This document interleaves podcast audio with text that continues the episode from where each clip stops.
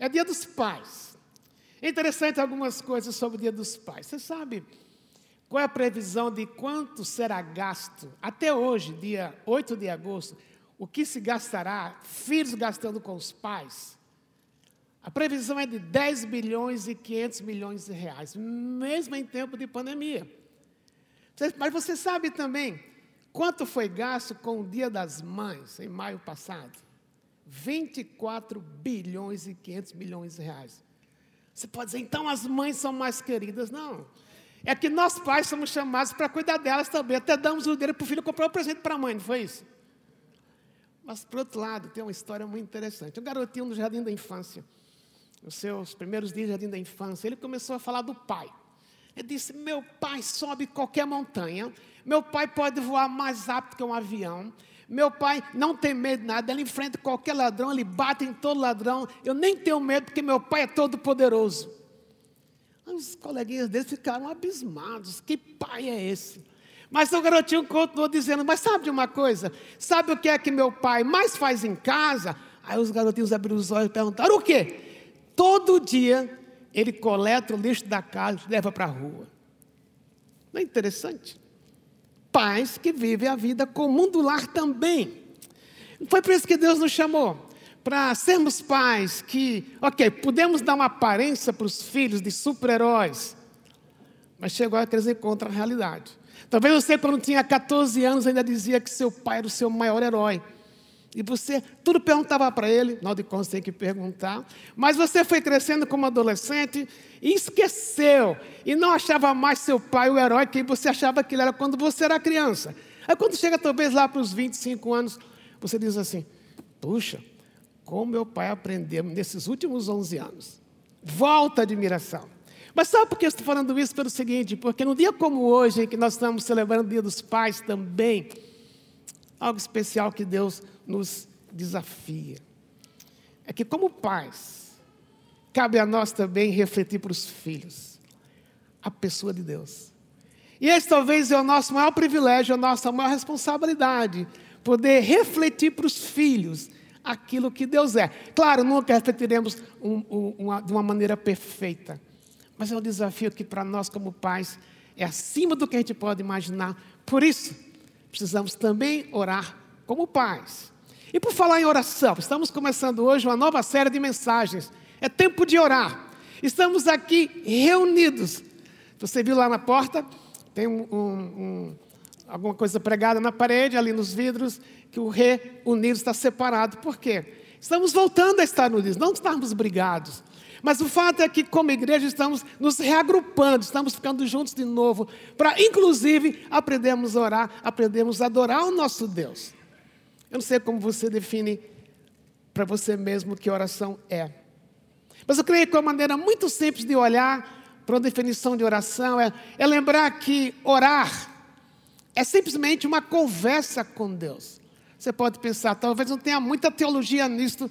Tem, porque quando Jesus estava aqui na terra, o que ele mais fez foi conversar com seu Pai. Agora, se Jesus, que era homem, totalmente homem, e era totalmente Deus, e ele orava regularmente, quanto mais nós, que não somos deuses, somos apenas homens, apenas mulheres, então, orar precisa fazer parte da nossa vida de oração. Mas às vezes, para algumas pessoas, ou para alguns de nós, orar parece uma coisa enfadonha, ou parece que eu tenho que quê? Eu tenho que orar.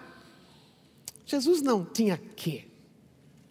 Jesus simplesmente amava o Pai. E para ele orar, era aquele momento gostoso que ele tinha sós com o seu Pai.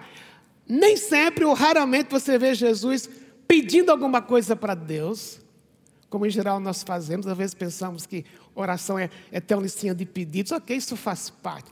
Mas eu creio que somente duas vezes Jesus pediu alguma coisa para o Pai.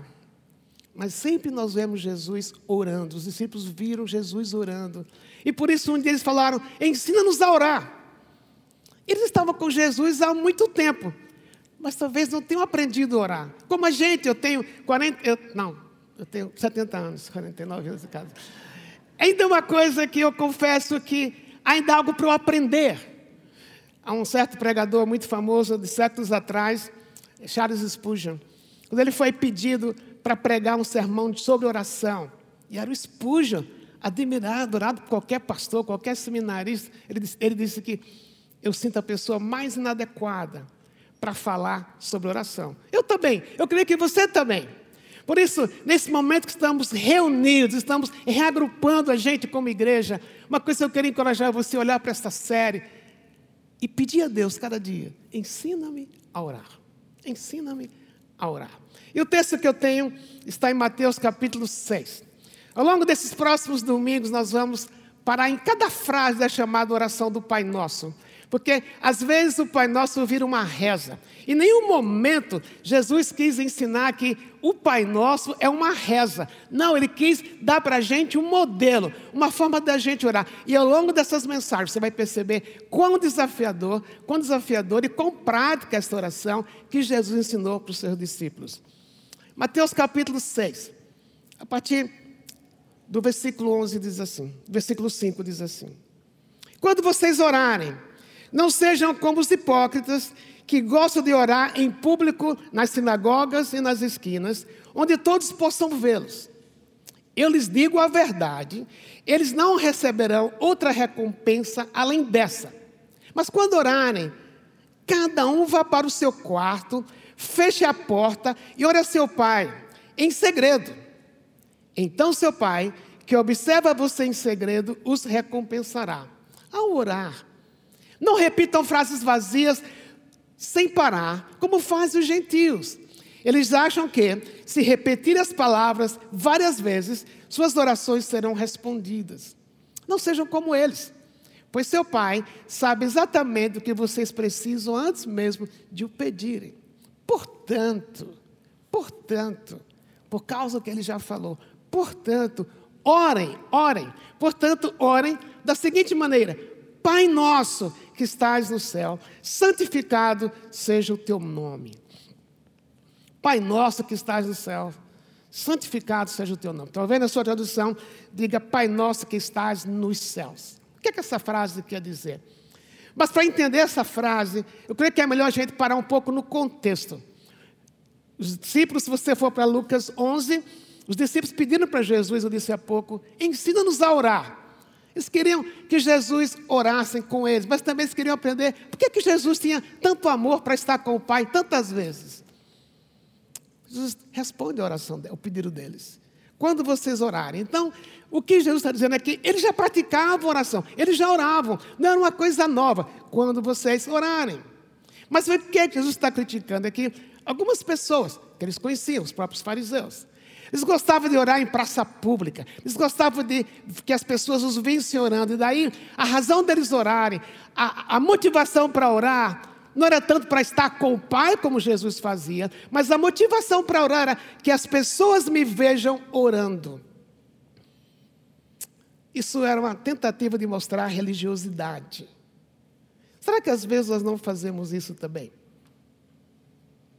E o que Jesus vai afetar a nossa vida aqui é mostrar que orar é uma coisa muito espontânea, como era para ele. Mas ele diz: quando vocês orarem, não sejam como aqueles, aquelas pessoas que ficam nas praças, eles usam vãs repetições. Se você fosse traduzir essa expressão na língua que Mateus escreveu para o português, era como se Mateus dissesse assim: parem de blá blá blá com Deus.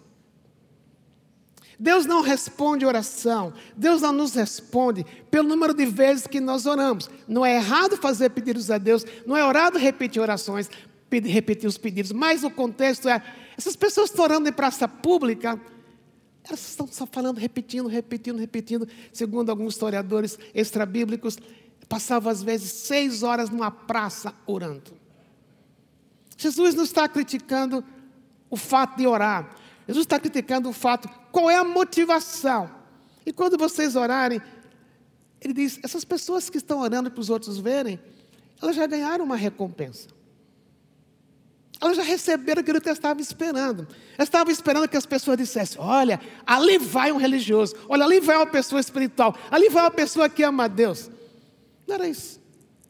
Por isso ele quer ensinar a gente a orar, como ele quis ensinar os seus discípulos. Ele diz versículo 7, não repitam frases vazias, já tiveram, achando que suas orações vão ser respondidas. olha o imperativo, não sejam como eles. Pois seu pai sabe exatamente o que vocês precisam antes mesmo de pedirem. Então, por que orar? Se Deus sabe, por que orar? Se Deus sabe, por que orar? É que a oração tem a ver com você, tem a ver comigo, tem a ver com todos nós como igreja. Mas oração tem a ver com orar porque eu amo Deus. Não é orar simplesmente pelo que Deus vai me dar. Eu creio que quando vocês começaram a namorar, casaram, uma das reclamações, uma das reclamações que os casais mais têm é: você não gasta tempo comigo. Ou então, quando conversa é só sobre coisas, mas não daquilo que vai no coração. E oração tem a ver com conversar com Deus, com aquilo que vai dentro de mim. Por isso, a primeira coisa que eu quero acentuar nesta frase, Pai nosso que estás nos céus, é que orar tem a ver, orar tem a ver com Deus deixar, ou eu deixar Deus ver o que vai dentro do meu coração. Por isso ele diz: quando vocês orarem, vão para o seu quarto, não fiquem na praça, ninguém precisa saber que você está orando, mas vão para o seu quarto, vão para o secreto. Agora, onde é o secreto? Às vezes é o seu próprio quarto, às vezes é o seu escritório. Mas o ponto é: fique sozinho com Deus. E quando você fica com Deus, o que é que poderia imaginar? Aquelas pessoas que oravam na praça, elas têm uma imagem errada de Deus. Elas pensavam que Deus era um Deus distante, um Deus apenas cheio de formalidade.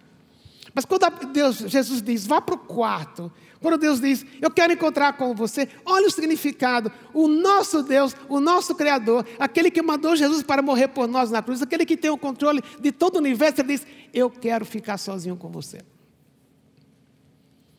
Lembra a primeira vez que você ficou sozinho com aquela pessoa que você gostava? Na linguagem mais de também você pode pensar, eu fiquei cheio de mão, não sabia o que falar, a emoção era grande. Mas aqui é o contrário, é Deus que tem prazer em ficar sozinho com você. Deus quer ficar sozinho com você, quer ficar comigo. Agora, quando nós ficamos sozinhos com Deus, pode dar medo, pode ser que a gente pense, o que é que Deus vai falar? Claro, quando você fica sozinho com Deus no secreto do seu quarto, você nem precisa falar, Deus vê o que vai no seu coração. E o que é que Deus vê? Deus pode ver gratidão, como nós cantamos aqui há pouco. Deus pode ver medo. Deus pode ver certas coisas que você acha ou eu acho que podemos esconder. Deus vê pecados não tratados. Deus vê ressentimentos, Deus vê altivez. Mas sabe o que é diferente? Deus vê tudo isso. Mas Deus diz: Eu quero estar com você. Umas duas semanas atendi um, uma pessoa aqui da igreja, muito querida também. Ele tinha cometido algo muito reprovável. E no meio da conversa, ele falou assim: eu nem sei como chegar perante Deus. E eu perguntei, então parece que Deus desapareceu, Deus não vê. Ele disse, eu sei que Deus vê, mas eu estou com vergonha. Eu não sei como eu vou falar com Ele. Porque o que eu fiz foi muito horrendo. Realmente, da maneira humana de ver, foi muito horrendo. Mas quem de nós nunca fez algo horrendo também? Algo que, se você pudesse, viesse aqui na frente, pudesse uma luz atravessar sua mente e ver o que você falou, o que você fez, você teria vergonha. Quando estamos a sós com Deus, no secreto do nosso quarto, a melhor coisa que acontece é dizer: Deus, eu tenho errado. Deus, eu tenho feito isso que não te agrada. É um momento de confissão. Não podemos esperar apenas para o dia da ceia, primeiro domingo do mês, para a gente poder dizer: Eu errei. Mas cada hora que eu entro no, meu, no secreto do meu quarto, eu poder dizer, sem vergonha, sem, sem, mesmo sem voz alta, dizer: Deus, o Senhor sabe o que tem aqui dentro. Lembra da parábola que Jesus contou do fariseu e do publicano? Os dois foram ao templo. E um o, o fariseu bateu no peito e dizia: Graças te dou, Deus, porque não sou como aquele. E o publicano, que extorquia as pessoas, disse: Deus, tem misericórdia de mim. E o texto diz que o publicano foi para casa justificado. Quando eu entro na presença de Deus, eu preciso descobrir esta liberdade. Eu tenho uma liberdade, Deus vê o que tem dentro do meu coração eu preciso confessar continuamente aquilo que eu faço errado, aquilo que eu penso errado, mas ao mesmo tempo, no secreto do meu quarto, por causa da graça de Deus na sua vida e na minha vida, eu posso não somente confessar pecado, mas eu poder agradecer. Deus, obrigado, como cantamos há pouco, obrigado pela tua graça que me alcançou, a despeito do que eu sou, e eu quero mudar de vida. É o lugar do arrependimento, mas é o lugar da gratidão também. Quando estamos aprendendo a orar, a primeira coisa que eu preciso ter em mente é que Deus quer ser íntimo comigo, do jeito que eu sou. Não para eu ficar do jeito que eu sou, mas para me transformar. E eu posso chegar perante Ele como eu estou. Há uma história de uma certa garota dos seus 17 anos. Ela teve o seu primeiro namorado. É uma garota muito bonita, muito vista na escola, muito inteligente. Os rapazes tinham medo da inteligência dela. Alguns queriam só a beleza dela, mas tinham medo de chegar perto dela. Mas finalmente um garoto aproximou-se dela e disse que ela, ela, ela era a melhor garota da escola, a garota mais bonita, mais inteligente. Ganhou o coração dela. Mas depois de nove meses de namoro, um dia ele chegava para ela e falou: Eu quero ter uma DR com você. Ela falou: Mas nem somos casados aí numa DR. Ela falou: Eu quero ter uma DR com você. O que você quer dizer? Ele falou: tem que ser curto e direto. Eu não te amo mais. Eu não te amo mais. A garota que pela primeira vez na vida sentiu-se amada, não pela beleza física, não pela inteligência, não pelo que ela era por fora. Ela ficou desolada. Como eu creio que cada um de nós sentiria, nem precisa ser um namorado, é quando o seu chefe diz: Olha, eu vou te dar novas oportunidades, em outro lugar, pode ir. Você sente como? Aquela garotinha correu para casa, chegou em casa chorando. A primeira pessoa que ela viu foi a mãe e perguntou para a mãe: Cadê papai? E a mãe falou: Está no escritório, mas bate na porta antes de entrar. Ela correu para o escritório do pai, não bateu a porta, chorando, se jogou no colo do, do pai. E o pai disse: Eu posso até entender o que você está passando. E ela disse: Eu sabia que você iria me ouvir. Quem é que não precisa de um pai assim? Um pai que chama você para o íntimo da sua alma, para revelar-se quem ele é. Por isso, na continuação da expressão, Jesus diz: vocês orem dessa forma. Vão para o seu quarto, aproveitem um tempo a sós com Deus, faça isso normal na sua vida, porque Deus vai lhe recompensar. Para os fariseus, a recompensa foi: puxa, lá está alguém que é espiritual. E não eram. Jesus não diz qual é a recompensa que nós vamos ter. Mas ele diz: Deus vai recompensar. E talvez a maior recompensa que nós podemos ter, esta realidade, mas também que se torna uma emoção, é saber: meu Deus me ama. Meu Deus viu quando eu errei, mas meu Deus me perdoou. Meu Deus sabe das minhas fraquezas, mas meu Deus me sustenta. Deus mandou seu filho por mim na cruz e Deus quer intimidade comigo. Talvez essa seja a maior recompensa que podemos ter quando oramos, porque aquele que diz que recompensa vai lhe capacitar para atravessar aquilo que vem na sua vida. Mas vem a frase: Pai Nosso. Deus não somente quer ser íntimo nosso, mas Deus também quer revelar-se a você como Pai. Ele é Pai. No dia que você resolveu crer em Jesus, crer em Jesus como seu Salvador, lá em 1 João, em João capítulo 1, 12 diz: Mas a todos quantos o receberam, deu-lhes o poder de serem feitos filhos de Deus, a saber aqueles que creem nele. Aqueles que resolveram pôr em Jesus a sua confiança para ter perdão de pecados. Naquele momento, você e eu fomos feitos filhos. E se fomos feitos filhos, não tem como deixar de ser filho. Por isso ele quer revelar-se a você como pai, você é filho.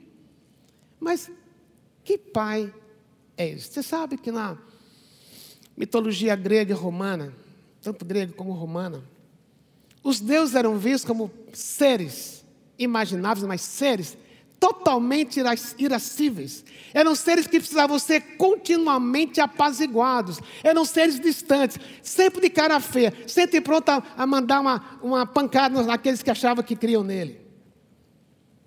No judaísmo, Deus é o único Deus presente, real, que falava. Mas mesmo para o judeu do Antigo Testamento, em nenhuma oportunidade, exceto o, o profeta Isaías uma vez menciona Deus como Pai, mas no Antigo Testamento, nenhuma vez Deus é chamado como um pai pessoal. Ele é o pai da nação, mas havia uma relação pessoal que ele escreveu entre eles e Deus, em parte por causa da influência da cultura. Deus era rei, Deus era soberano, Deus era criador, Deus era o Senhor do universo, mas faltava aquele toque: Deus, meu Pai.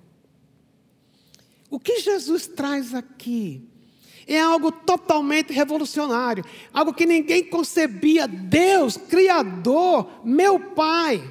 Inclusive para que eles estavam pedindo para Jesus ensinar-lhes a orar, porque eles viam Jesus falando: Deus, meu Pai. Somente uma vez Jesus chama Deus de Deus, ele sempre chama meu Pai, Pai, é indo para a crucificação, quando ele diz: Deus meu, Deus meu, por que me desamparaste? Por que ele falou dessa forma? Porque naquele momento, por causa do seu pecado, meu pecado, o pecado de toda a humanidade, Deus afastou-se de Jesus, estava distante. Mas em todas as outras as vezes, todas as outras, as outras oportunidades, Deus chama, Jesus chama Deus de Pai, meu Pai. Então o que ele traz agora para os discípulos é algo totalmente novo. Chamar Deus de Pai. Pai. E que pai é este? Algumas vezes, ou mesmo alguns de nós, talvez que a imagem que você tem de Deus é a partir do seu pai terreno. Talvez para alguns de nós, hoje seja um dia triste, porque a imagem que talvez você tenha do seu pai pode ser um pai que abandonou você quando era criança um pai distante, um pai que abusou de você em qualquer aspecto. Mas Deus não é o pai terreno. Deus é o pai que supre aquilo que você precisa em termos de ser amado. Que pai é esse? Uma vez, outra vez sobre o cuidado de Deus, Jesus falou: qual é o pai?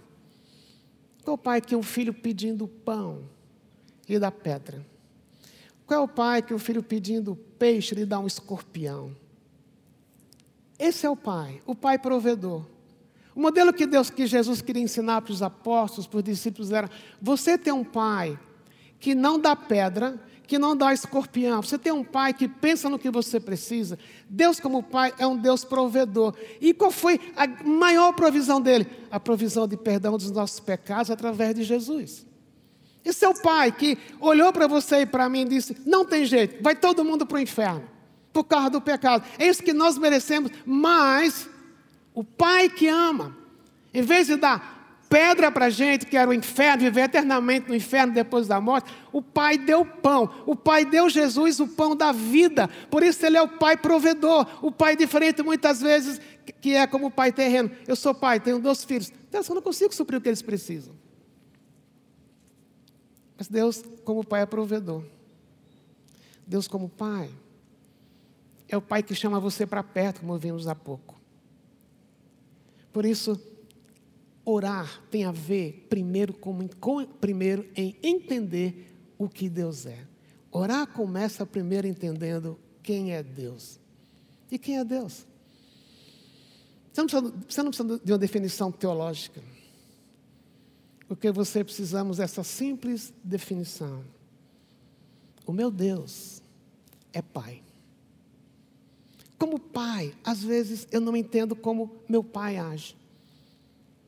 Eu tenho um filho aqui na minha frente.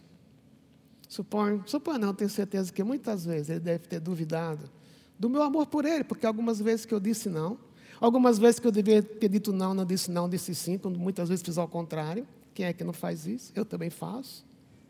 Mas Deus não é assim. Quando Deus diz não, pode parecer para você e para mim que Ele está dando pedra. Mas Deus tem pão. Na maneira de nós olharmos e pensarmos, pode ser que o pão demore a vir. Nessa pandemia, muitas vezes ouvi expressões como esta: Eu não entendo Deus. Por que é que Deus levou meu pai? Por que, é que Deus levou minha mãe? Por que, é que Deus não me levou em vez de levar meu filho? Expressões doloridas que expressam o que vai na alma, mas lembra, isso é intimidade com Deus, quando você tem a liberdade de falar para Deus o que você sente. Pode ser que na hora o que aconteceu pareça pedra. Mas Jesus falou: é o pai que o filho pedindo pão lhe dá pedra?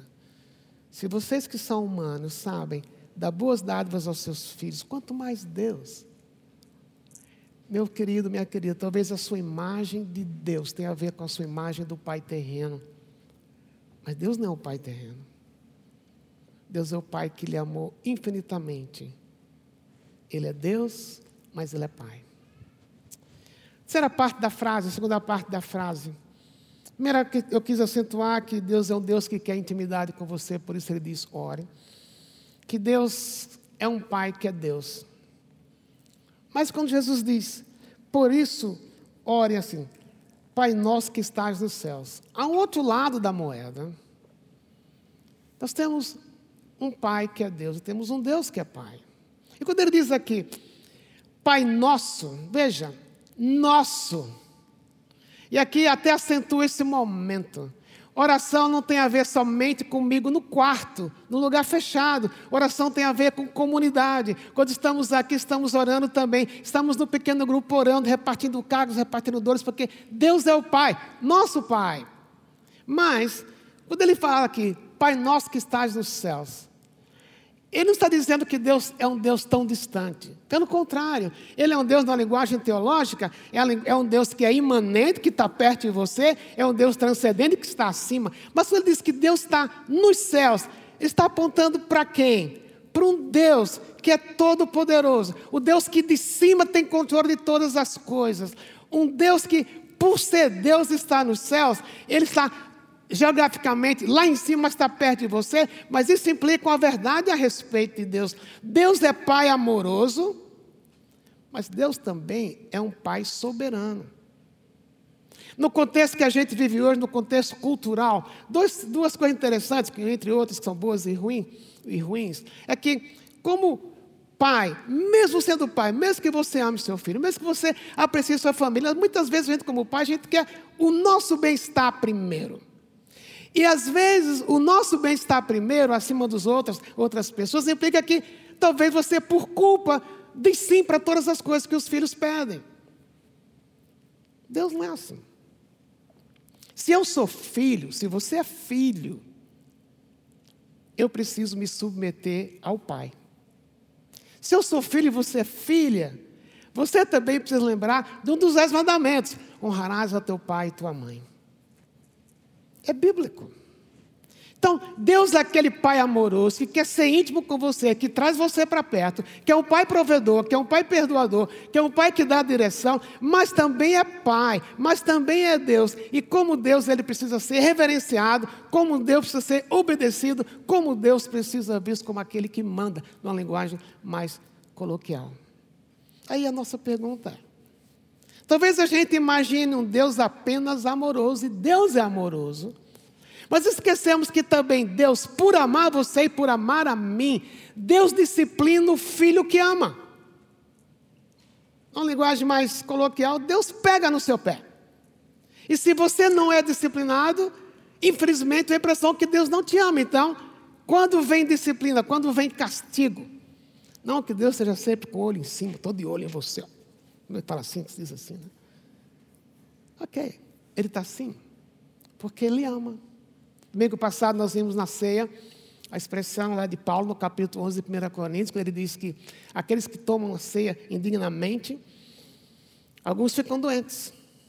Eu expliquei que tomar a ceia indignamente, ok, tem a ver com pecado não tratado, mas tem a ver com desvalorizar o sacrifício que Jesus fez por mim e por você na cruz. E eu desvalorizo esse sacrifício quando eu deixo na minha vida pecados rolarem, distância rolar. Por isso Jesus diz: Pai nosso que estás no céu. O Pai que lhe ama, o Pai que me ama, o Pai que deu a vida do filho dele por mim, o Pai que passou pelo sofrimento de, enquanto Jesus estava na cruz, ficar distante dele. O pai que não teve dúvidas em abrir mão do filho por algum tempo, para que esse filho morasse entre nós e morresse em nosso lugar. Isto é amor, mas é um pai que precisa ser obedecido, porque é um pai que disciplina. Esse é o contexto que eu preciso ter em mente quando eu vou orar. Por que, que eu oro? Ok, você pode ter uma lista de pedidos, como eu tenho também. Não está errado ter lista de pedidos. Mas que Jesus cria um ambiente de oração é apontando primeiro para um pai. Para um pai que quer ser íntimo seu. Um pai que ama você como você é. Mas um pai que é Senhor. E porque Ele é Senhor, eu posso dizer: ok, Deus, aqui está o que eu preciso. E eu sei que o Senhor tem o poder de me suprir. Eu vou confiar que o Senhor tem o poder de me suprir, porque o Senhor é soberano. Mas também eu vou esperar o teu tempo. É singular como Jesus revoluciona o que é vida de oração. Começando com o fato de que Deus quer ser íntimo de você. Eu vou usar apenas como figura, vamos supor que o presidente da República viesse a ser, ou seja, o seu herói. Não estou falando do atual, ou do passado. Vamos supor que o presidente da República. Ou vou pensar outra pessoa, vamos pensar que Neymar, se você gosta do Neymar, ligasse para você e dissesse, eu quero jantar com você.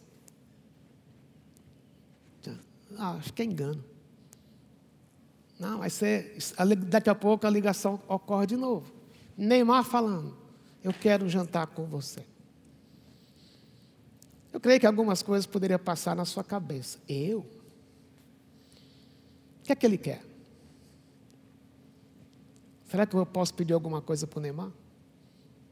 Porque tudo passa pela cabeça. Mas se a gente valorizaria um convite de alguém de peso, dizendo: Eu quero eu quero ser íntimo seu, eu quero andar com você. Ou se fosse o presidente da sua empresa, você está tentando crescer na carreira, querendo ser um profissional de ponta, e um dia você recebe um e-mail do presidente da sua empresa dizendo: Eu quero, eu quero almoçar com você, por minha conta, que eu quero ajudar você a crescer na carreira. Se nós valorizamos isto, quanto mais deveríamos valorizar o convite de Deus para orar sem cessar. Você pode dizer, eu não sei orar. Os discípulos não sabiam orar. Mas Jesus começou a ensinar. Então eu quero fazer três perguntas, tendo em mente o texto. Primeira delas, já é sua prática ter um tempo a sós diário com Deus? Lembra, o Deus Criador convida você para ficar sozinho com Ele. Não precisa ter medo, porque orar é deixar Deus conhecer o que vai dentro da gente, é deixar Deus ver o meu coração, meu coração corrupto, meu coração desobediente, para saber ouvir dele. Eu posso mudar você. Então, meus queridos, queremos crescer. Primeira pergunta é essa. Já tem um tempo a sós com Deus. Segunda pergunta: qual a imagem que você tem de Deus? Se a imagem do seu pai terreno, você pode ter tido um pai fantástico, graças a Deus, e pode ter tido um pai difícil. Mas olhe para Deus como você viu nesse texto. O pai presente, o pai que ama, o pai que doa dor, o pai que perdoa, mas também o pai que disciplina, porque ama você. É isso que precisa permear a sua mente. Meu pai humano pode ter sido difícil, mas meu pai divino é fora de série. E a terceira pergunta é: se você não tem desse tempo a sós com Deus? Quando vai começar? Quando vai isso ser parte da sua vida? Quando você vai dizer, Deus, eu quero estar sós com Deus? Eu queria que você observasse essa letra que vamos cantar. Eu diria que não somente observasse, mas cantasse. Porque ela é um convite à adoração, um convite a orar. Ela encoraja você a entrar no seu secreto e poder adorar a Deus. Eu queria que você cantasse. E depois que nós cantarmos juntos, nós vamos orar juntos, terminando esse culto. Eu queria terminar, e antes de orar, sugerir algumas coisas. É dia dos pais. E pensando no que Deus é. O Deus que é íntimo, que quer intimidade, o Deus que é Pai e o Pai que é Deus. Mas Deus nos chamou para refletirmos Ele para os filhos. Nós somos criados à imagem e semelhança de Deus. Então hoje é um bom dia, dia dos pais, para você rever na sua mente: será que eu olho para Deus como eu olho para o meu pai? São pessoas diferentes. E pode ser que nesse momento que falamos sobre Deus, você precise tomar uma decisão de perdoar seu pai. Perdoar seu pai porque ele não foi aquilo que você esperava que ele fosse. Perdoar seu pai pelas decepções que ele trouxe. Porque seu pai também precisa da graça. E talvez o maior toque de graça que ele venha receber é saber que você o perdoou. Segunda coisa é, talvez é do outro lado. Talvez eu como pai. No dia do pai, no dia dos pais. Porque Deus é perdoador. Eu puder resolver no meu coração. Meu filho está perdoado. Quando Jesus contou a palavra do chamado filho pródigo, o texto diz que depois que o filho gastou o que tinha, perdeu tudo, podia ter morrido é, comendo a comida dos porcos. O texto diz que o filho caiu em si, arrependeu-se, quis voltar para casa. E o texto diz que o pai o viu de longe. E correu, o pai correu para encontrar o filho. É isso que muitas vezes Deus quer de nós. O filho erra, nós erramos. Mas quando pensamos nessa oração, Pai Nosso, Deus quer nos usar para refletirmos Ele mesmo para os filhos e filhos para os pais. E a terceira coisa, não deixe que a emoção de hoje termine quando você atravessar aquela porta, mas você poder sair daqui. Deus, eu não, nem sei orar, mas porque o Senhor me ama, eu quero encontrar com o Senhor cada dia, no secreto do meu quarto, em algum secreto, algum lugar secreto, e que você pode chorar, falar se resmungar, mas ouvir Deus. É o começo dessa série. Tempo de orar reunidos, reunidos para orar. Eu queria orar agora. Oh, Deus, obrigado, porque no dia dos pais, ouvimos que pai tu és, sem necessariamente termos planejado que era assim. Mas nós te pedimos que, da mesma forma como os discípulos pediram ao Senhor, ensina-nos a orar Ensina-nos a ter tempo a sós contigo no, no secreto do nosso quarto, em algum lugar secreto da nossa alma, mas a gente poder aprender a orar e a orar não pelo que vamos te pedir apenas, mas orar porque amamos o Senhor. E o, seu, e o teu Espírito habita em mim, habita em nós. Nós pedimos que esse mesmo Espírito que habita em nós gere em nós esse amor pelo Senhor. De modo que a minha vida, a nossa vida, reflita aquilo que para o qual fomos criados. Fomos criados à tua imagem e semelhança, fomos criados para te glorificar e para nos deliciarmos com o Senhor. Por isso pedimos que aquela mesma alegria que Jesus teve, Senhor, não é, nada é difícil para o Senhor, porque tu és o Pai que estás nos céus. Que aquela mesma alegria que Jesus teve por querer estar contigo, não apenas para pedir, mas porque ele adorava estar contigo, ele gostava de estar contigo. Pedimos isso sobre nós com certeza, sendo assim conosco, essa igreja será diferente.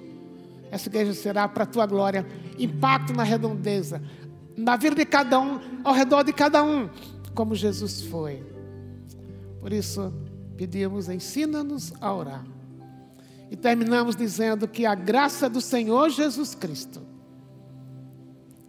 o amor de Deus, nosso Pai, o Pai nosso, que é nosso que está nos céus, mas está conosco e o poder do Espírito Santo que habita em nós nos mova para adorarmos estar sós contigo hoje e para todo sempre.